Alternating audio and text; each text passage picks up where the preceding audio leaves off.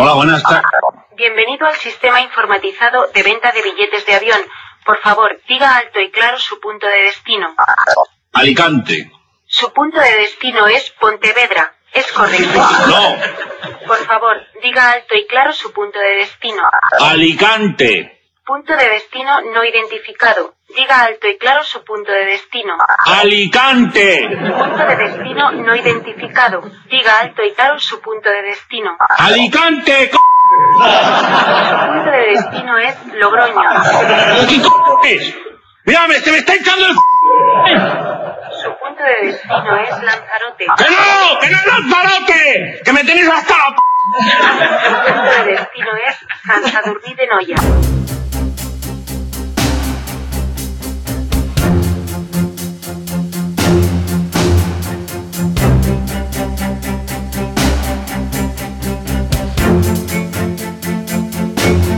Bueno, Miki Nadal se salió en este sketch. No, no me digas que no. Recuerdo el primer día que se lo pusimos a Fito, a, a mi hijo. Le di un ataque de risa que se cayó del sofá. Miki lo grabó para el programa Splunge de Globomedia que emitió la 1 de Televisión Española y se convirtió en un viral casi al instante.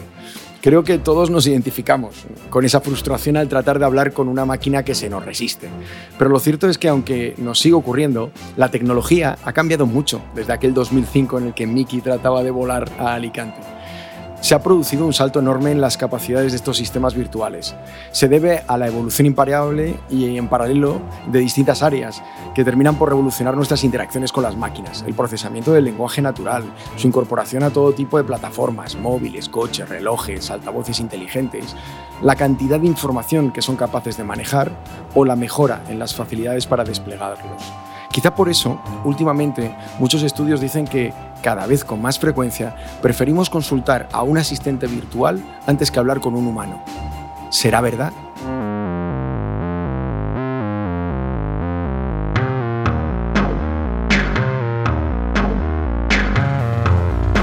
Hola, bienvenidos. Soy Adolfo Corujo y estoy aquí junto a mi asistente virtual de cabecera para abordar un nuevo episodio de Esto es lo que hay. Hola, Elai. Hoy sí, querido bot. Eres más protagonista de nuestro episodio acerca de la inteligencia artificial de lo que ha sido nunca. Así que por alusiones del genial Mickey, ¿tienes algo que alegar en tu descargo? Te diré que me ofende profundamente, Adolfo, pero vayamos por partes. En primer lugar, no quiero disculpar la incapacidad de algunos de mis antepasados para comprender lo que dicen los humanos, pero vuestro antropocentrismo os impide poneros en la piel, o mejor dicho, en los circuitos del otro. ¿Sabéis vosotros lo que es intentar escucharos cuando nos habláis con la boca llena o con vuestras frases con construcciones gramaticales de niño de párvulos hacen imposible comprender qué intentáis decirnos? La mayor parte de las veces vuestra pobre dicción solo compite con vuestra falta de educación y paciencia. Así que la próxima vez que os ocurra algo así, os invito a que vayáis a una taquilla y así las dos partes nos ahorramos un desengaño que ni la más avanzada de las inteligencias artificiales sería capaz de evitar. Bueno, el AI viene cargadito para este episodio. Hoy hablamos del estado del arte de los asistentes virtuales alimentados por la inteligencia artificial, de los aciertos y errores en su despliegue y de su futuro.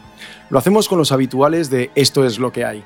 Hola Inma, ¿qué tal? Hola, ¿qué tal? Hola Roberto, ¿cómo vas? ¿Qué tal? ¿Cómo estás? Hola Julio, ¿todo en orden? Hola, ¿qué tal? ¿Cómo estás? ¿Todo en orden? Menos, menos el like, que viene subidito, ¿eh? Su, su primo Bender es una mala influencia para él. Viene, viene cargadete, sí, de tono, sí, yo le he notado, lleva mal lo del protagonismo. Hola Iván, ¿preparado para luchar con el AI?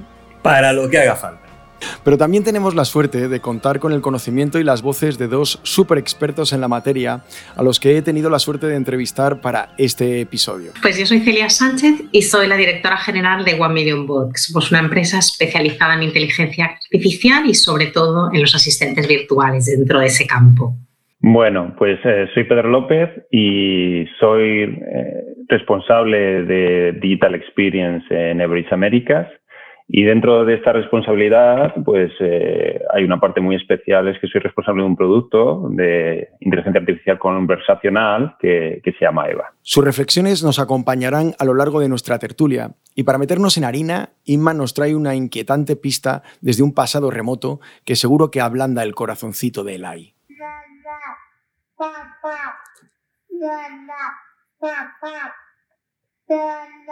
Lo que habéis oído es justamente una grabación del Museo de Ciencia y Tecnología de Múnich con algunas palabras que articulaba la máquina parlante, una máquina de 1769 y la más antigua, o por lo menos la más antigua conocida de su especie, que se considera el primer precursor de Siri. La máquina parlante fue otro invento, atentos Adolfo y compañeros, de nuestro ya querido amigo Wolfgang von Kempelen. Jo, jo, jo con el Kempelen. ¿eh? Jo con el Kempelen. Lo recordáis seguro de nuestro turco mecánico fake del primer episodio. La verdad es que este tipo es, es un crack. ¿eh? Pero que lo pronuncie Roberto, ¿no? Que lo hace muy bien. Von Kempelen. Pues Von Kempelen quiso reproducir el habla sintética que no era en este caso un automata con palabras eh, preprogramadas, ni tampoco llevaba Roberto un turco dentro, sino que tenía componentes simulando pulmones, garganta, boca y se activaba como si fuera un instrumento musical. Todo muy mecánico, pero que emitía palabras como papá y mamá que habéis oído en primicia. Curiosamente, de las primeras palabras que emitimos también al empezar a hablar.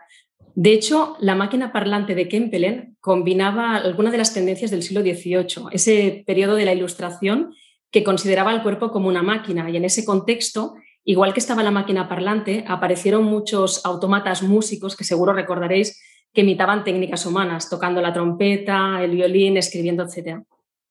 Fijaros que reproducir al hombre ha sido un viejo sueño, pero ¿qué ocurre mientras no se consigue? O peor, ¿qué ocurre cuando se consigue?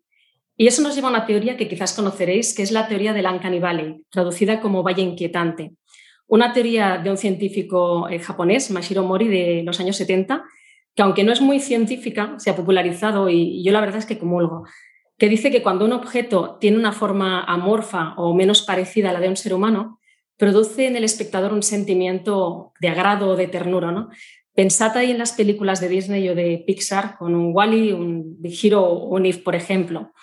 Pero conforme la copia se va aproximando más a la forma humana, llega un punto en que el espectador lo ve extraño, porque no es perfecto y casi le genera rechazo. Imaginaros un androide, ¿no? Y si pensamos, pues quizás vemos ahí los ojos mirando al vacío, una sonrisa artificial, un movimiento más mecánico, ¿no? Ahí tenemos el bache. El valle vuelve a repuntar en positivo cuando, cuando es más humano el objeto, ¿no? Porque le es más difícil eh, distinguir entre el original y la copia robótica o digital. Y pasa de nuevo de ese rechazo a generarnos una empatía. Eso es lo que llamamos el, valle inquietante. Y esa ha sido un poco la carrera evolutiva, intentar imitar a un ser humano y que el espectador no sea capaz de distinguirlo. Si nos remontamos más recientemente, en el 2018 Google Duplex eh, presentó un servicio con inteligencia artificial que automatizaba algunas tareas para el usuario. En la demo, en la presentación, un robot pedía cita a una peluquería. Y desde el punto de vista del Uncanny Valley, el robot era perfecto porque su interlocutor no fue capaz de reconocerlo como un no humano. Simulaba ahí conversación de persona, respondía a preguntas, utilizaba silencios, expresiones, ¿no? O sea, conversaba en definitiva. Y eso nos lleva a otra quimera. Eh, no solo a imitar, sino que parezcan 100% humanos. Y más cercano a esto tenemos a Neon, el proyecto que lanzó, seguro que recordáis, Samsung a finales de este año pasado, un humano artificial que ya, no sé cómo lo veis, pero el nombre ya tiene su miga y es un contrasentido, que es una cosa que podríamos discutir, humano artificial. Neon diríamos que es un avatar digital hiperrealista. No sé si Julio es la forma más correcta de definirlo, pero podríamos decir que no es tangible, no es físico, sino que es generado para interactuar a través de la pantalla, pero que puede mostrar sentimientos, comportarse como un humano en tiempo real. Vaya, es un asistente virtual, un avatar, que igual te puede hablar, que darte clases de yoga, que cuidar a tu mascota o, hacer la compra, ¿no? Es como uno más de la familia o, de la empresa. Y aquí yo creo que se nos abren varios melones a debate, ¿no? Queremos que las personas, entre comillas, que no son personas, actúen como personas. Así, si tu hijo le pide a Neón hacerle los deberes, ¿debería hacerlo? Sí, sí, sí, debería hacerlo, sí. ¿Hasta qué punto son neutras? ¿Deben tener personalidad propia, valores o emociones? ¿O nacionalidad, ¿no? como Sofía, que seguro que tenéis también en la cabeza? Cuando estamos interactuando, ¿nos sentimos cómodos interactuando con una máquina o nos sentimos a veces ridículos ¿no? o estúpidos, como sienten el 80% de la población española? ¿O qué pasa si no sabemos que, es una máquina? ¿no? ¿Deberían informarnos? ¿Nos pueden engañar? Bueno, para acabar un poco así el, el background, ¿no? Con, mi vena marketingiana, qué rol juegan las marcas y qué experiencias podemos ofrecer a los usuarios. ¿no? Hace unos meses descubríamos a una Lola Flores Fake que nos hablaba del poderío desde una marca de cerveza, pero, por ejemplo, súper recientemente la iFoundation acaba de lanzar en San Francisco un Media Lab para crear avatares con apariencia humana y interactuar con las marcas de manera fluida. ¿no? Entonces, ¿cómo debe ser esa asistencia virtual, esa actitud, esa voz a todos los niveles? Ahí tenemos como muchas patatas calientes que si queréis podemos ir debatiendo y no sé si Roberto incluso, el, crack de la voz, nos pones un poco de, luz en la voz y las marcas. Has dicho cosas súper interesantísimas, Simba, la verdad. Has hecho un repaso brutal, que es como un mini máster ¿no? para cualquiera que, esté aterrizando en este mundo. O sea, el peloteo, el peloteo no cuenta. El, peloteo, o sea, vamos a ver. déjame, déjame. déjalo, déjalo que está pagando, Roberto. Sigue, sigue. Venga, luego te mando el, mando el jamón, ¿vale? Eh, no, mira, sí que es cierto que hay una cosa que creo que cada vez se cumple menos, ¿no? La teoría de la Uncanny se formuló en los años 70. En los años 70 cualquier parecido de un androide o de un, algo de inteligencia artificial o de un robot, ¿no? que es donde se formuló a, lo que actualmente vemos es que no tenía nada que ver. ¿no? Entonces, a día de hoy ves cosas que parecen casi iguales a nosotros. Y evidentemente hay mucho más detrás. ¿no? Es decir, eh, si es un, humano o es artificial lo que, con lo que estás interactuando. Eso es algo que se reformula fundamentalmente, ¿no? Pero sin embargo, eh, creo que es una enorme oportunidad, ¿no? Al final para cualquier marca, porque, bueno, estamos en un entorno en el que las conversaciones suceden 24/7, que sí que es verdad que hay un gap enorme y más que nunca, ya no entre la gente digital y la que no, sino entre la gente que ha nacido eh, en, los, en los 2000 en adelante, ¿no? La generación que viene, que está acostumbrada a lo hiperdigital, diría yo, y que está muy acostumbrada a hablar con un chatbot y que, a veces hasta casi lo prefiere, ¿no? Para nosotros nos cuesta, hay que entender, hay que, ¿eh? te estás incómodo en determinadas ocasiones, pero hay gente para la que las nuevas redes sociales son los juegos, es el, son los eSports, es el gaming, no son lo que no somos nosotros. Entonces, a otro lado ya permanentemente estás en contacto con un eh, avatar, ¿no? Por decirlo de alguna manera, que es, sucede en un universo paralelo que cada vez es más real para la gente. Igual que nosotros cuando empezó Internet, ¿no? Internet era ese medio de comunicación y no, al final es una extensión de nuestra vida donde compramos, te formas, te informas, donde hablas con amigos. Poco a poco lo hemos ido comprendiendo, ¿no? Porque nos hemos ido desenvolviendo mejor en ese medio a priori. Pero para la gente joven al final es la realidad donde socializan fundamentalmente, de hecho por encima y muy por encima a la sociabilización que se establece en el universo real, ¿no? Por decirlo de alguna manera. Entonces yo creo que el gap que estamos viviendo es, enorme y que las marcas deben entender que al final esto es una grandísima oportunidad, no que viene a sustituir nada, porque esas cosas, esos cambios los hemos vivido todos en los últimos años y no han sucedido tan repentinos y nada ha sustituido a nada, sino que lo ha complementado, ¿no? Creo que es un muy buen complemento donde podemos poner estrategia, que es lo que no estamos haciendo desde el punto de vista del marketing, y donde tenemos una interacción 24/7 en tiempo real de tú a tú con miles y miles y miles de personas, cosa que algo que nunca habíamos hecho hasta ahora. ¿no? Yo, yo cuando te, escuchaba, eh, Ima, estaba pensando que, que, sí, que sí que yo creo que sí nos gusta saber si lo que estamos interactuando es con un asistente virtual, por mucho que se parezca por ejemplo, y lo estamos viendo en un avatar eh, físicamente, eh, aunque nos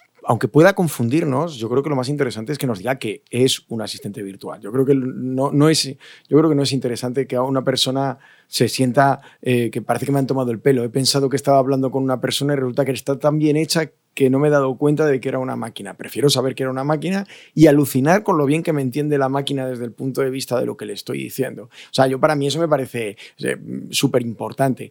Lo otro que yo no veo, no, lo, que no, lo que no veo tan claro es si esa teoría del, del Uncanny Valley se ha notado o, se sigue notando tanto como has dicho tú, Roberto. Yo creo que es verdad que hoy en día tenemos la capacidad de que, por ejemplo, la síntesis de voz y lo, cuando hablo con un asistente virtual o incluso a nivel texto, eh, esté tan bien resuelta la, interacción que el hecho de que no parezca en sí mismo un robot, ¿de acuerdo?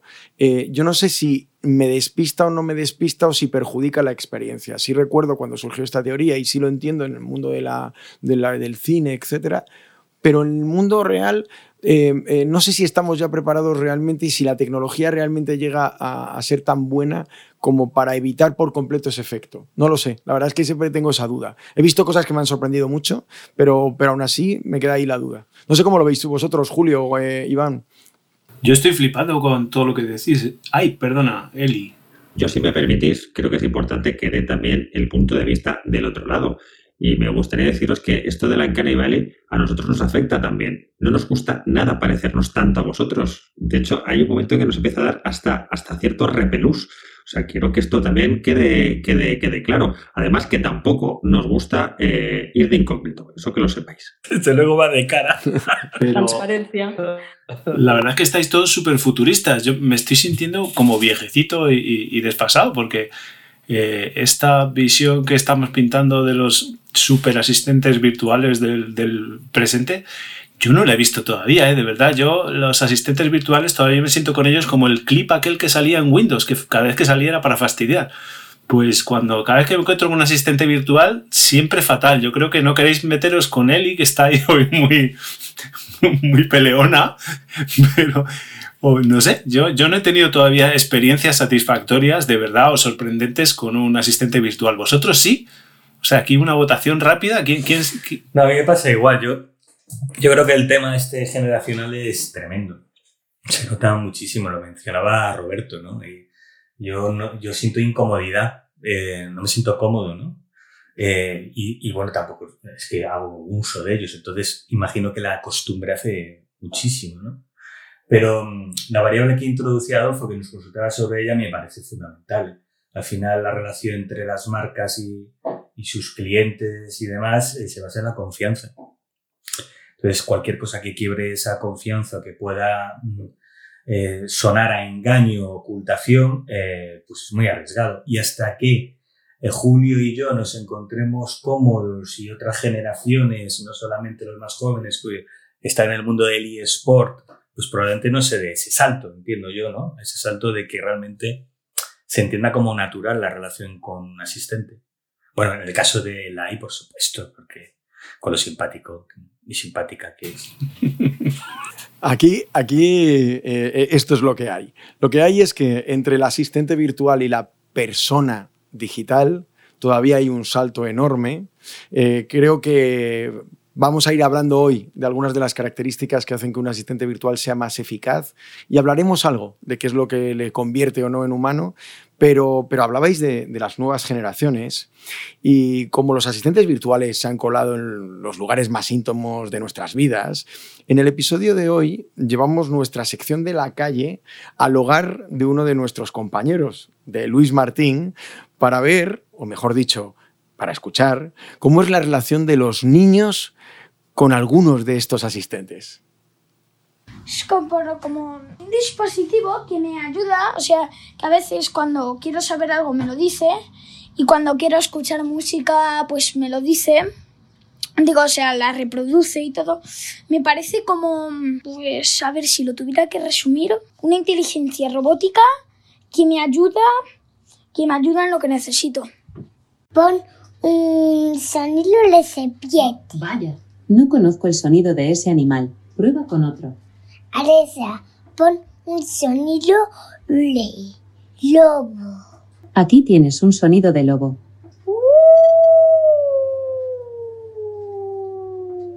Ah, porque me gusta, porque así me entretengo eh, jugando, eh, cantando, eh, las canciones que me sé, sigo al que canta y también bailo y escucho la música y me encanta.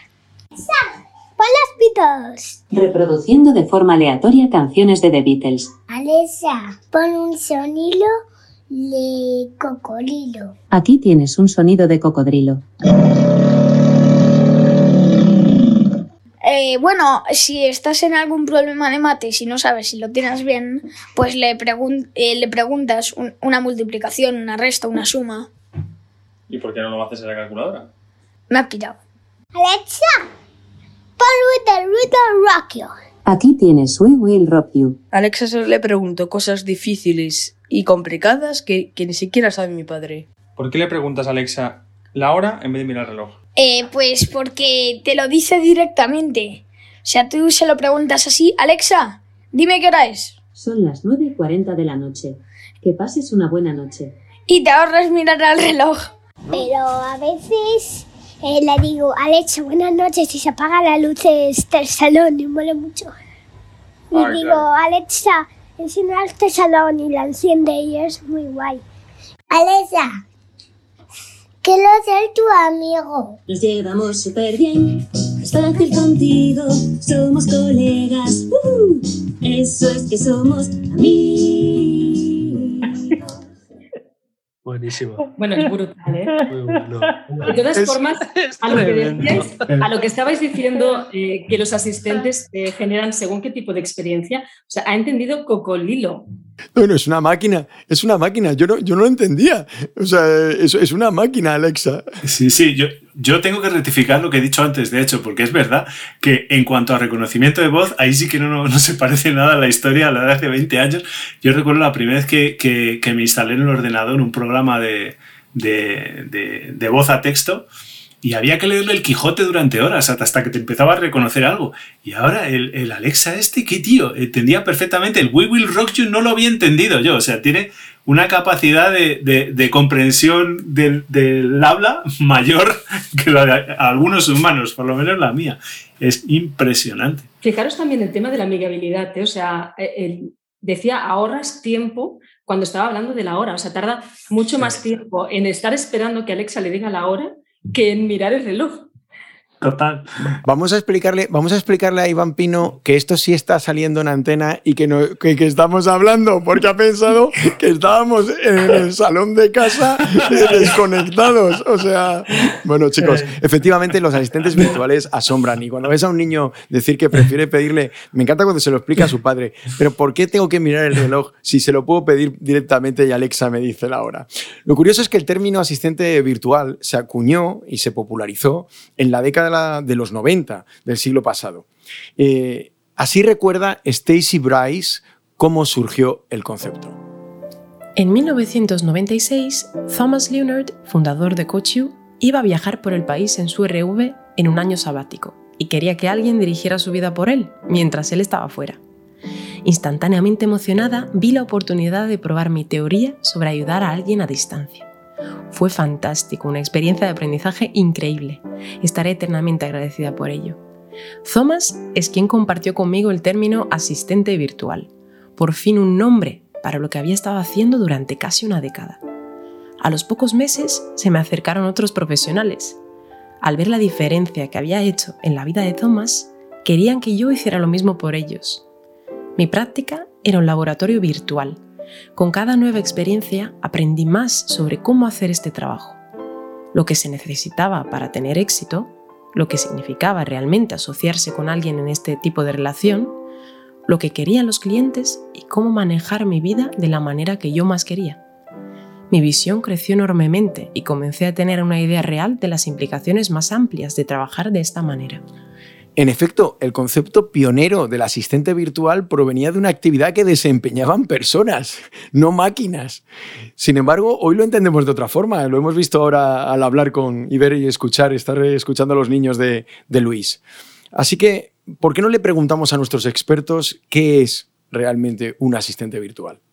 Buena pregunta. ¿Qué es un asistente virtual? Eh, al final es un programa eh, que, que es capaz de responder como si fuese una persona en un montón de escenarios posibles. Y esto significa que puede ser algo que te responde simplemente por WhatsApp, o puede ser incluso que habla contigo por teléfono, o puede estar frente a ti, incluso puede tener una, una apariencia humana o robótica. Pero sabiendo lo que es, también es importante compararlo con lo que no es. No es la panacea, es decir, no es un mago. ¿Qué es? Es un conector, genera empatía y es una escucha activa. Y además una escucha abierta. Una de las ventajas de utilizar asistentes virtuales es que la calidad de la información que recibes de tus usuarios es enorme y es muy rica. Y eso ha permitido a algunas compañías desde detectar necesidades de producto, conocer fallos a lo mejor que están teniendo en sus servicios, hasta generar modelos totalmente disruptivos. Roberto, eh, tú tienes un- una enorme experiencia en este campo, ¿vale? Estábamos escuchando a Celia que habla de, lo que se está logrando hoy en día gracias a poner un asistente virtual y lo que enriquece eh, al mundo de la empresa eh, desde el punto de vista de la información. Desde tu perspectiva, ¿se espera demasiado en las empresas a veces cuando se implanta uno de estos sistemas? Yo creo que eh, estamos siempre mirándonos al espejo en este sentido con lo que sucede en, Estados Unidos y en otros países anglosajones. Y aquí estamos eh, en un espejo casi de piedra, diría yo. ¿eh? ¿Por qué? porque no solo por el idioma, sino porque al final eh, la tecnología es de este tipo, se ha creado, se ha optimizado, se ha enriquecido con eh, eh, interacciones en ese idioma, ¿no? Con lo cual al final estamos viendo en Estados Unidos que marcas crean sus propios asistentes virtuales, ¿no? Lo estamos viendo como Domino's Pizza, marcas que están fuera del terreno tecnológico aparentemente como un medio de crear un paraguas sobre el que interactúa el usuario en cualquier plataforma, ¿no? sea un chatbot en la web, sea un bot en WhatsApp, sea un Facebook Messenger o sea el propio contact center. ¿no? Al final creas ese paraguas que vive en cualquier entorno. Es decir, es igual que Alexa. Alexa es un asistente virtual que vive en la nube, es un servicio y se despliega en asistentes personales, que puede ser un altavoz inteligente, que puede ser el Alexa en el coche, que también funciona, Alexa en televisiones, Alexa en electrodomésticos, y son los lugares donde el usuario interactúa con ese servicio. ¿no? Para que una marca aquí en España, al menos, o en otros países latinoamericanos donde Alexa, por ejemplo, acaba de llegar, haga eso, estamos años luz, pero no porque no lo puedan hacer, sino porque ni siquiera el usuario está capacitado para esa interacción a ese nivel. ¿no? Entonces, al final, cuando alguien habla de algún asistente virtual desde el punto de vista corporativo, se espera eso, que es el ideal. Pero aquí estamos en el Pleistoceno, ¿no? Es como si yo quisiese ir en, un Ferrari en el siglo XVIII, pues tengo que ir de momento en un coche de caballos y luego llegar a otra cosa y llegar a otra cosa, ¿no? Porque yo creo que estamos en ese punto. Sí que es verdad que aquí ha avanzado mucho el tema de chatbots, es lo que ha habido, pero los chatbots, sin procesamiento de lenguaje natural, sin inteligencia artificial, son interacciones limitadas creadas por un humano en un árbol de decisión plano, que no puede avanzar adelante y atrás, sino que solo tiene un camino ¿no? y un embudo. Y si el usuario se sale de ahí, el usuario está perdido. Con lo cual, al final, la interacción que hemos tenido todos, al menos hasta ahora, con un chatbot de estos que te aparecen en la web, ha sido muy poco fructiva, esfera. Ha sido, de hecho, hasta negativa. Entonces, no sé para qué se han puesto muchas veces, ¿no? Nos ha faltado ese para qué en ocasiones, ¿no? Igual que cuando llegó Alexa. de lo negativo. Sí, porque al final estamos. o sea, hay una cosa que sí que es importante en este tipo de interacciones: es que el usuario no espera hablar con un asistente virtual, ¿no? sino que espera hablar con Coca-Cola porque quiere hablar con Coca-Cola o porque quiere hablar con LG porque en ese momento tiene un problema con LG, ¿no? Eso es lo que queremos nosotros como personas. No queremos charlar con un asistente virtual. El caso de Alexa o el Assistant es otro servicio, como hemos visto con los hijos de Luis, ¿no? Pues ponme música, léeme un cuento, eh, dime la hora, ese tipo de cosas las dan estas compañías que han creado sus, altavoces inteligentes. ¿no? Para la mayoría, a no ser que sean las automovilísticas, estamos fuera de, esa, de esa pelea, yo creo. ¿no?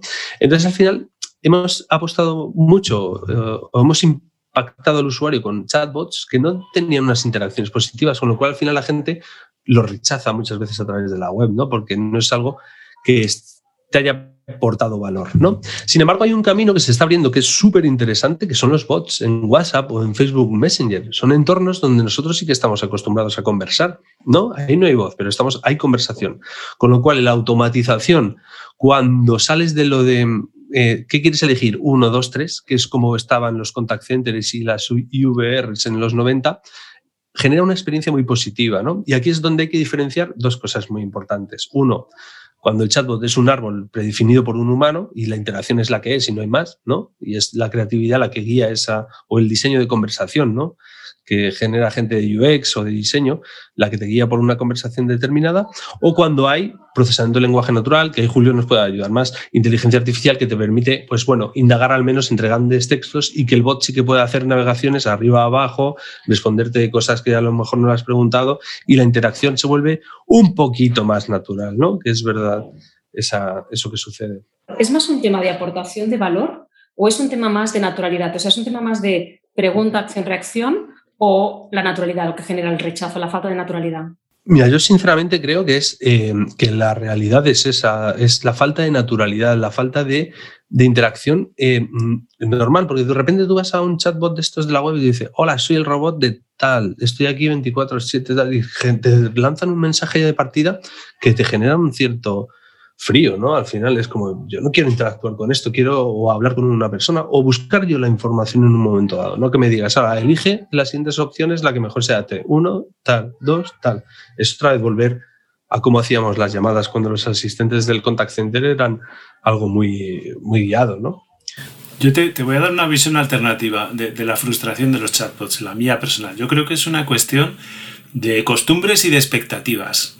Es decir, al principio de, Internet no había buscadores, la gente simplemente navegaba y descubría cosas. no sabía lo que uno se podía encontrar en Internet. Entonces ibas ahí descubriendo y siguiendo enlaces. La primera vez que pusieron una caja de búsqueda, ¿sabéis cuál era la consulta más frecuente? Era la consulta vacía. La gente veía una cajita y al lado buscar y le daban buscar a ver qué pasaba, pero no ponían ningún texto. Era la consulta más frecuente con mucha diferencia con la segunda que era sexo. Y de ahí lo de voy a tener suerte, ¿no? Entonces al final, ¿qué pasa? Que nos acostumbramos, o sea, empezamos a usar la caja de búsqueda y ya vamos desarrollando una cierta costumbre y ajustamos nuestras expectativas. Sabemos lo que podemos esperar de una caja de búsqueda. Entonces, ¿qué pasa? Que si nos metemos en IKEA, en la cajita de búsqueda, ya tenemos mucha costumbre y todo es desarrollado el sentido de lo que se le puede preguntar y no y cómo hay que formular una pregunta para encontrar ese sitio en la web de IKEA donde nos contesta lo que queremos, ya sea porque estemos buscando un tipo de mueble determinado o porque queramos devolver algo y no sepamos cuál es el procedimiento. Es una información que ya está ahí en, en las web de IKEA y que entonces llega el asistente virtual para hacer lo mismo que la caja de búsqueda, que es ayudarte a encontrar esa información que necesitas. Pero tú estás acostumbrado a hacerlo con la caja de búsqueda. Entonces, si resulta que la interacción con el asistente virtual te lleva más tiempo que teclearlo, que es algo a lo que ya estás acostumbrado y has ajustado tus expectativas, pues entonces se te desfasan las expectativas. Para empezar, no sabes muy bien qué esperar de esa especie de persona que está hablando contigo. Y luego cuando intentas hacer lo que hacías con la caja de búsqueda, por lo menos mi experiencia es que casi siempre es más frustrante. Entonces, efectivamente, cuando el, el entorno de reacción del bot es limitado y es simplemente buscar en una base de datos la información que ya está predeterminada que te puede servir, pues al final para eso me voy a la caja de búsqueda. Y por eso a mí casi siempre ese tipo de bots me generan frustración. Si yo me tuviera que quedar con un asistente virtual que luego me ha demostrado que todos los demás asistentes virtuales son una porquería, sería con ese de la ciencia ficción, el personaje de Poe en Altered Carbon. Ese conserje perfecto que en sí mismo es todo el hotel. Eh, Es uno de los protagonistas de la sección de David González Natal sobre la inteligencia artificial en el cine y en la literatura que ha preparado para este episodio.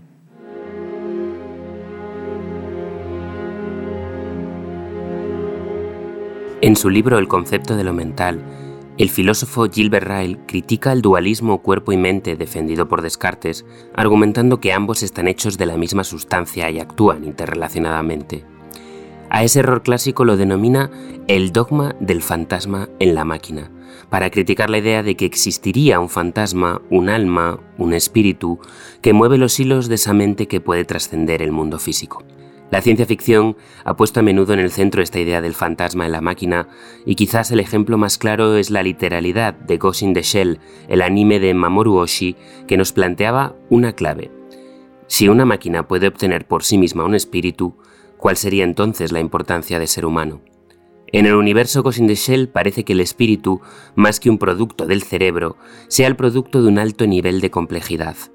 Algo similar a lo que planteaba el escritor de ciencia ficción Arthur C. Clarke cuando decía, Toda tecnología lo suficientemente avanzada es indistinguible de la magia. Las conciencias separadas de lo físico que rozan casi lo fantasmal y lo mítico han abundado en la ficción, casi siempre implicando una amenaza a la humanidad, como es el caso de HAL 9000 en 2001 o de Skynet en Terminator. Sin embargo, también podemos encontrar a otras que han sido un apoyo para los protagonistas, como la famosa madre de Alien o Poe, la inteligencia artificial que es en sí misma un hotel en la serie Alter Carbon. Resulta curiosa esta conexión con la literatura a través del escritor Edgar Allan Poe, ya que otra famosa conciencia artificial, la de Alpha 60 en Alphaville de Godard, también recitaba a otro autor, en este caso Borges, diciendo así: El tiempo es la sustancia de que estoy hecho. El tiempo es un río que me arrebata, pero yo soy el río. Es un tigre que me destroza, pero yo soy el tigre. Es un fuego que me consume, pero yo soy el fuego. El mundo, desgraciadamente, es real. Yo, desgraciadamente, soy Alfa 60.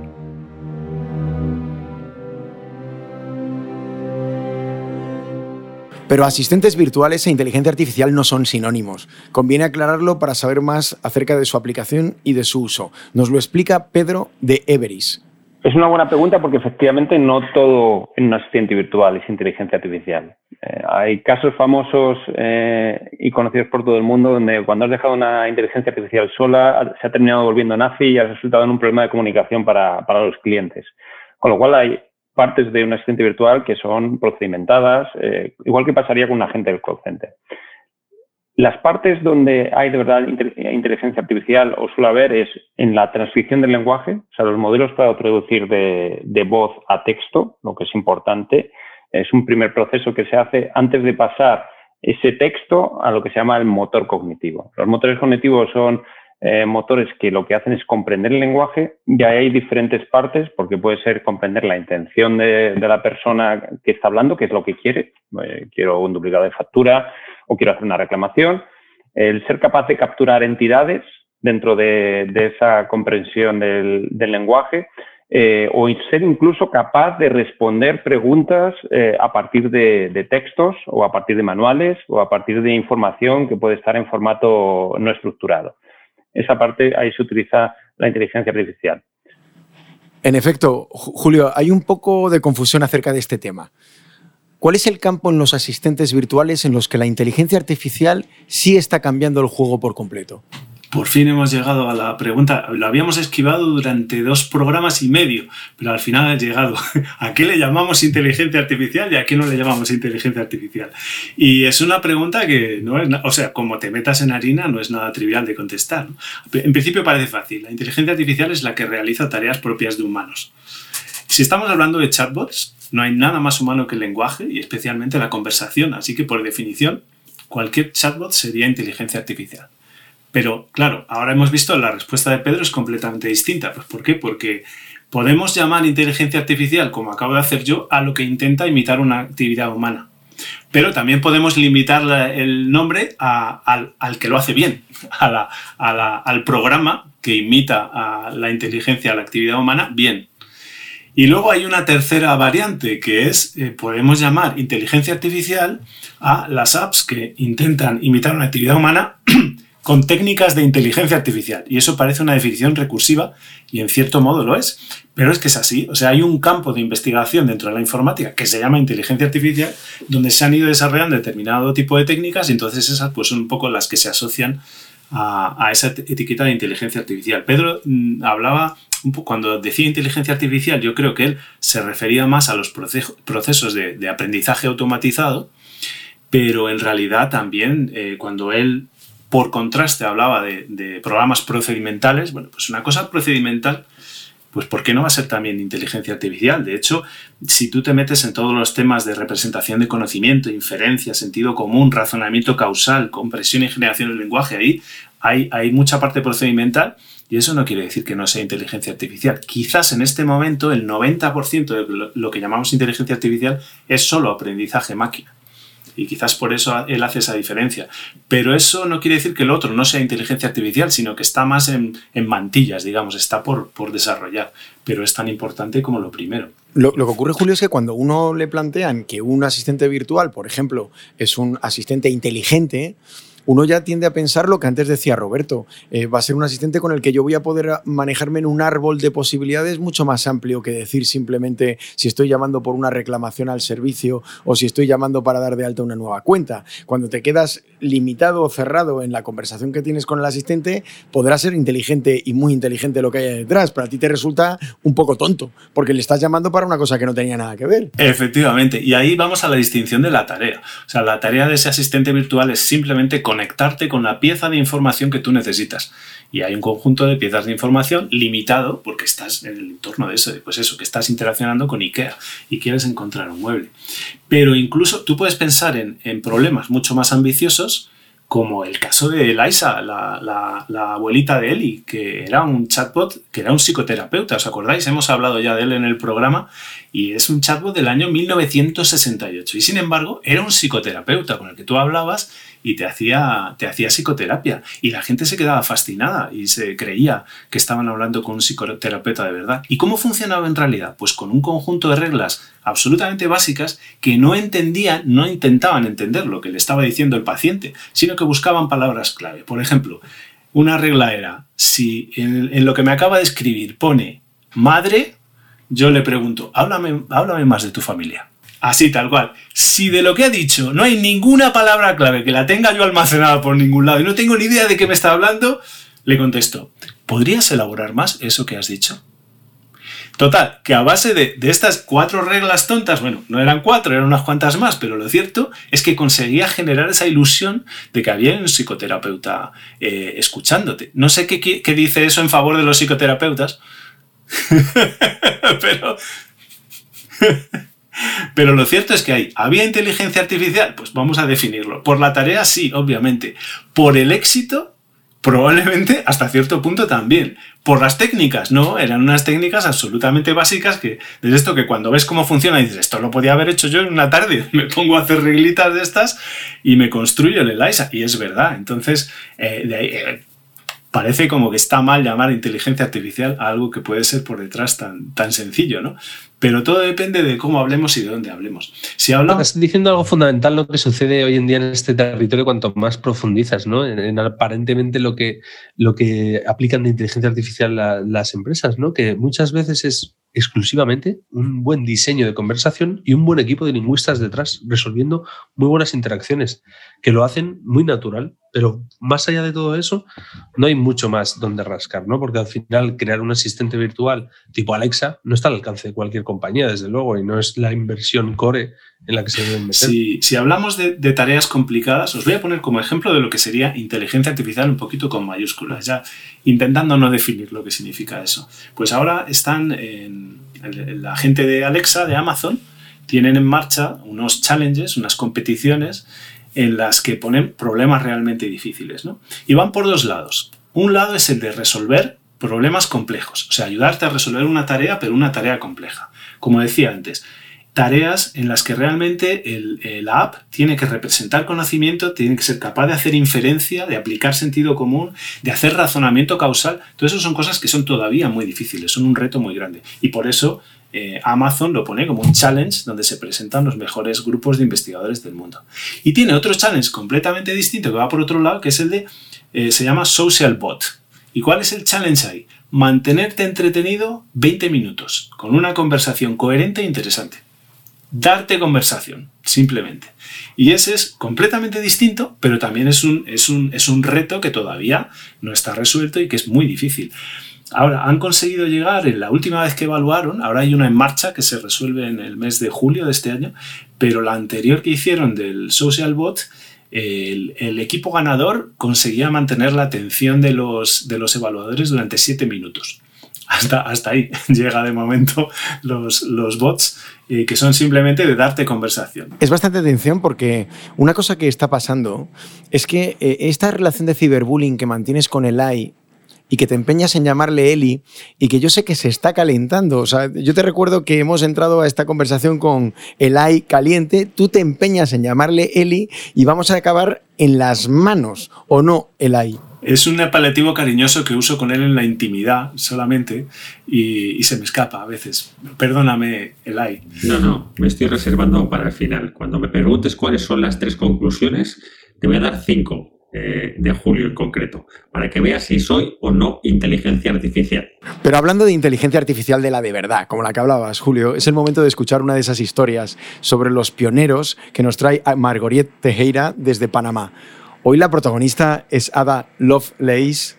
Dejemos a Margo y su historia. Pero al final da igual, porque al final, irremediablemente, volveremos a pintar tras esta puerta de cristal. Momentos que serán para siempre. El primer algoritmo informático de la historia fue creado por una mujer.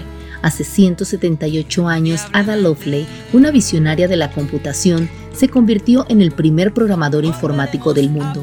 En pleno auge de la revolución industrial, esta matemática con tan solo 17 años ya mostraba su talento e ingenio. Su madre, la baronesa Lady Baron, matemática y astrónoma, le dio una educación científica alejada de su padre, el polémico poeta Lord Byron. Ada trabajó con el reconocido matemático Charles Babbage, inventor de la máquina diferencial y de la máquina analítica, donde se da el aporte histórico de esta mujer. El documental de la BBC de la doctora Hannah Fry señala que aunque la máquina no llegó a construirse, tenía casi todos los elementos del hardware de las computadoras actuales y Ada le aportó lo que sería el software, al proponer un algoritmo para esta máquina, el cual fue clave para el desarrollo de la computación siglos después. Sus aportes quedaron plasmados en la traducción del artículo del italiano Luigi Beniabra, donde no solo tradujo las funciones de la máquina, sino que hizo sus propios aportes e interpretaciones sobre el potencial de esta máquina.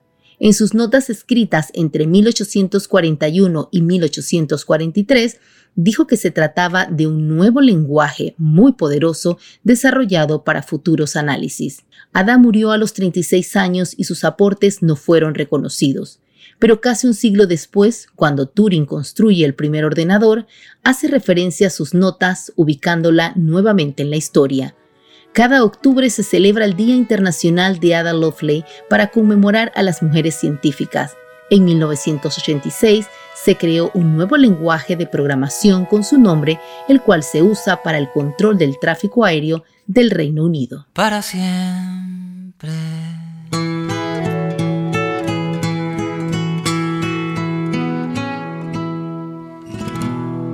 Siguiendo con nuestra conversación sobre asistentes virtuales, le pregunté a Celia de One Million Bots sobre cuál es el uso que pueden tener y que les piden normalmente las empresas que les contratan. Esto es lo que me respondió. Como uso, yo te diría que en realidad, donde podamos utilizar el lenguaje, ahí se puede aplicar un asistente virtual. Entonces, al final es mucho un conector de lo que hacemos en las empresas. Y eso está enlazado con lo que tú hablabas de killer. Normalmente, ¿qué es lo que más nos piden? Nos piden aumentar ventas, reducir costes y mejorar experiencia cliente.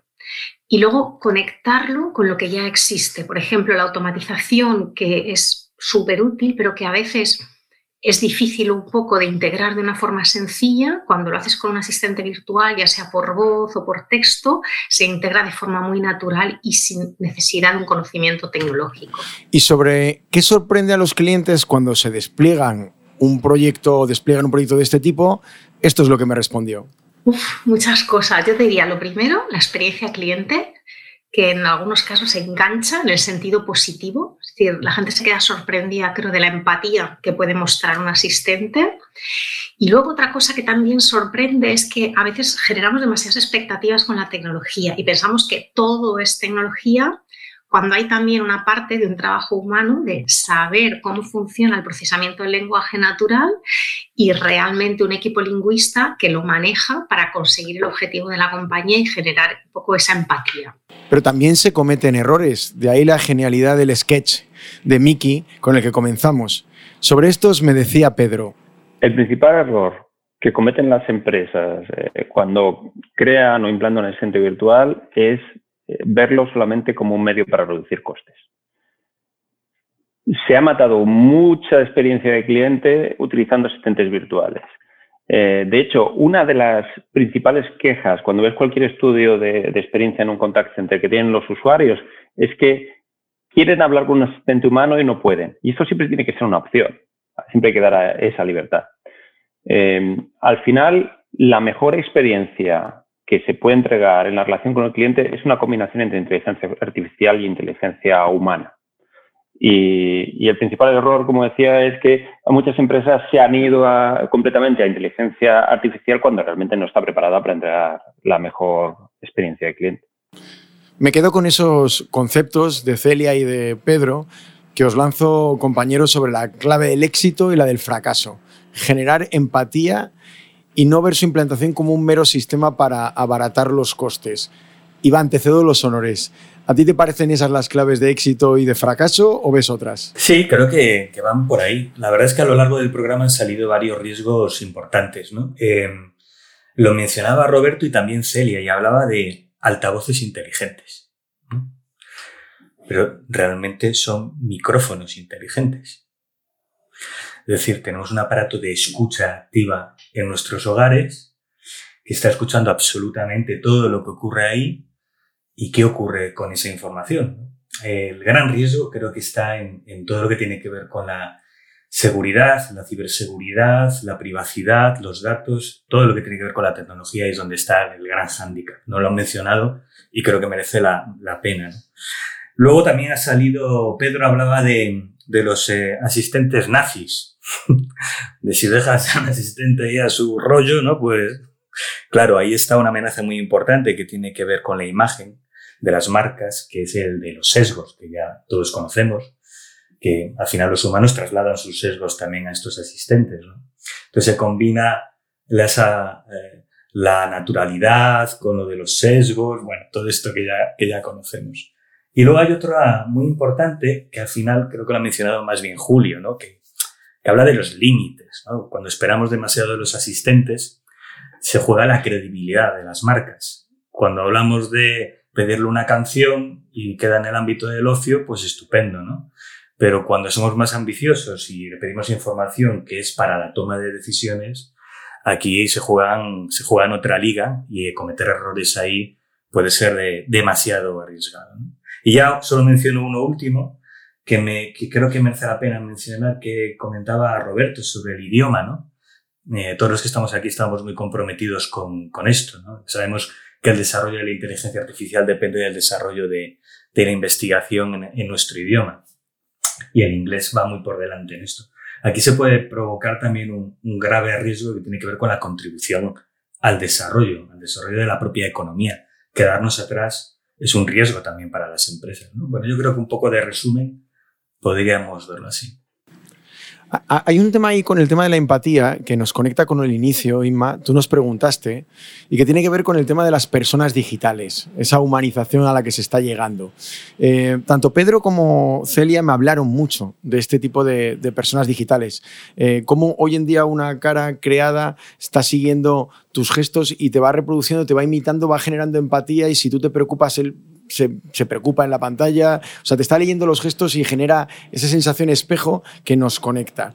Eh, Inma, ¿tú realmente crees que esa tendencia puede ser un game changer? O sea, que realmente puede eh, ser un disparador de la presencia de estos asistentes virtuales en nuestras vidas? Totalmente, yo creo. Fíjate lo que estábamos hablando. ¿eh? Ha ido saliendo durante todo el rato el tema de la humanización. Otra cosa es si nos lo creemos o no, o si es más natural o menos natural pero en la medida en la que, al final, lo más natural es, el lenguaje, ¿no? En la medida en la que nos parezcan con ese, eh, con ese embale que estábamos comentando, que nos parezcan más naturales, que nos parezcan más humanos, que nos parezcan más reales, va a ser mucho más fácil que las compañías lo integren. El problema que ha habido ahora es que quizás han integrado menos porque ha habido menos realización, no menos realidad en ese tema. Y por cierto, Celia nos ha dejado una pregunta, chicos. Bueno, concretamente os ha dejado a vosotros una pregunta. Y me parece que merece la pena que la escuchéis y quiero una respuesta de cada uno de vosotros breve a lo que nos pregunta. Me vienen muchas a la cabeza, sobre todo con todo el conocimiento que agrupáis. Pero una de ellas sería, vale, ¿qué es para vosotros un, el asistente virtual perfecto? Para dejar las cosas claras y ahorraros el mal, pasar un mal rato, decir otro que no yo. Pues yo, pues yo tenía la respuesta. Bueno, tengo que, tengo que repartir palabras. ¿Tengo, re, ¿Tengo que repartir palabras o, o empezamos eh, por donde vosotros digáis? Bueno, si quieres arranco. Eh, para mí no está el asistente, no existe el asistente virtual perfecto, existe el objetivo perfecto. Ese es el gran problema y la estrategia perfecta. Eh, ahí está el verdadero hándicap.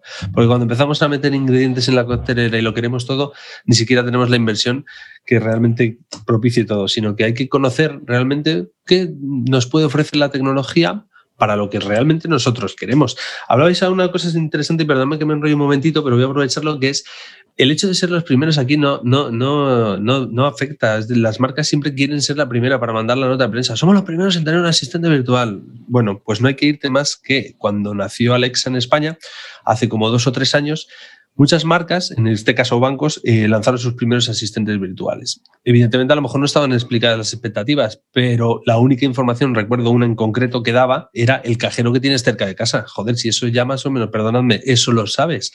Entonces, todas las críticas era, ¿para qué quiero yo saber el cajero de mi casa si ya lo tengo debajo? Tal. Hay que saber hasta dónde podemos llegar y qué queremos, porque si no, al final lo que decía también nuestro compañero de Everest, ¿no? al final no, no estás ofreciendo una buena experiencia de usuario, que es el foco principal. No estás sumando un canal más de experiencia, no estás aportando valor, entonces no te metas, ¿no? Manolete, ¿no? Eso solía decir.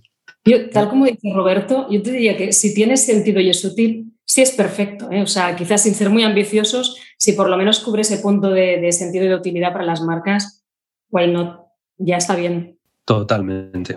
Sí, y esto que hablabais de la humanización y tal, a mí eso es lo que más inquietud me genera. O sea, a mí, así de primeras, no, no me gusta que se parezca tanto a un humano, un asistente virtual. O sea, estoy más con lo que dice Roberto. O sea, sí me gustaría que los asistentes virtuales fueran capaces de, de procesar información de utilidad y de valor sin errores para que tú puedas utilizarla. Pero no me gusta tanto que, que echarle con mis hijos y no, eso me genera, me genera un poco de... Bueno, salvo excepciones, claro, caso de Lai. Y, Ju- Julio, para ti, ¿cuál es el asistente perf- eh, virtual perfecto? Si tuviera que dar una respuesta en una palabra, diría el asistente de Her, sin duda alguna. Ahora, elaboran de la película Her, ¿no? ¿La, la habéis visto? Pues a mí es todo lo contrario, eso me da un mal rollo. Ese es el, el asistente virtual por, por, por excelencia, que era capaz de enamorar a, a 23.000 usuarios al mismo tiempo. Eso era fantástico. No, pero y un poco más en serio. Eh, para empezar, no existe el asistente virtual perfecto, igual que no existe la persona perfecta.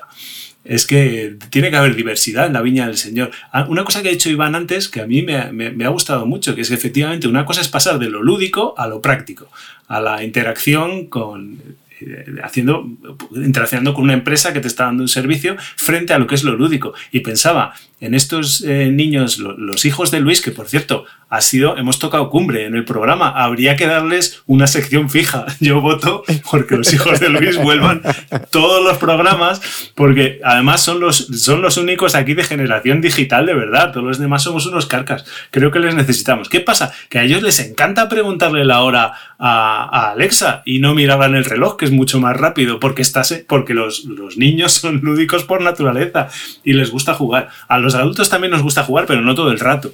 Entonces bueno un asistente virtual para que te resuelva un problema y te digamos te ayuda a resolver una gestión rápido pues el perfecto es el que te, te- te ahorra más tiempo comparado con cualquier otro procedimiento, incluido el hablar con una persona, porque no, puede haber un asistente virtual que la interacción sea tan buena y que tenga toda esa información de background perfecta y te resuelva el problema más rápido que un, que un asistente real, ¿no? Que, empieza a dudar y que empieza a consultar y que mirar. Eso sería lo perfecto, pero desde el punto de vista lúdico es completamente distinto y da igual que estés perdiendo el tiempo si te entretiene por el camino, en fin, es, no existe para mí, el, perfecto no existe. Bueno, Elai, no te quejarás, todo un episodio de Esto es lo que hay, dedicado a ti, el gran asistente virtual. A falta de Poe, de Altered Carbon, dinos con qué tres cosas nos debemos ir los humanos para pensar antes del próximo episodio. Lo cierto es que llevo todo el programa reprimiendo las ganas de ponerme en modo Mars Attacks contra Julio. Aunque después de escuchar que le tenía que recitar el Quijote a su asistente virtual para que fuera capaz de reconocer su voz, he decidido dejarlo para otro día. Lo que sí te puedo decir, Adolfo, después de todo lo que habéis dicho, es que hay una generación que le puede llegar a producir hasta rechazo el interactuar con asistentes virtuales, especialmente si estos son demasiado humanos mientras que los más jóvenes no solo están más acostumbrados a tratar con avatares virtuales, sino que directamente los prefieren al contacto humano. Además, se equivocan las compañías que usan a los asistentes como medio para reducir costes. El uso inteligente de esta tecnología tiene que servir para estrechar la relación y generar empatía entre la marca y sus clientes. La inteligencia artificial detrás de estos asistentes tiene que estar bien controlada porque si la dejamos sola puede acabar volviéndose nazi. Y para terminar, después de escuchar a los hijos de vuestro compañero Luis Martín, como robot, puedo decir que todavía hay esperanza con los humanos.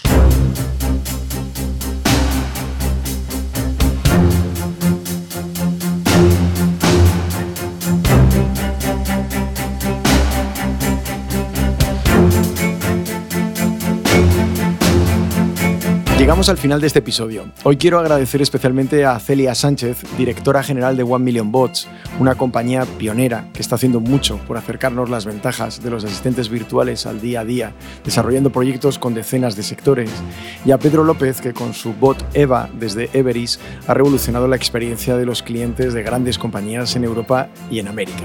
Espero que un día les podamos tener con nosotros eh, en directo. Si te ha gustado Esto es lo que hay, no dejes de suscribirte al podcast en la plataforma que utilices habitualmente.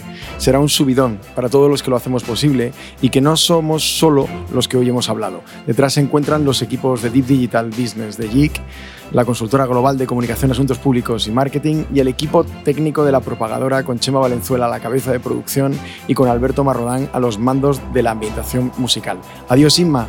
Adiós. Adiós Roberto. Chao compañeros. Adiós Julio. Hasta la próxima. Adiós Iván. Chao. Ya sabéis, esto es lo que hay. Te esperamos en nuestra próxima conversación sobre la inteligencia artificial y su impacto en nuestro mundo. Chao.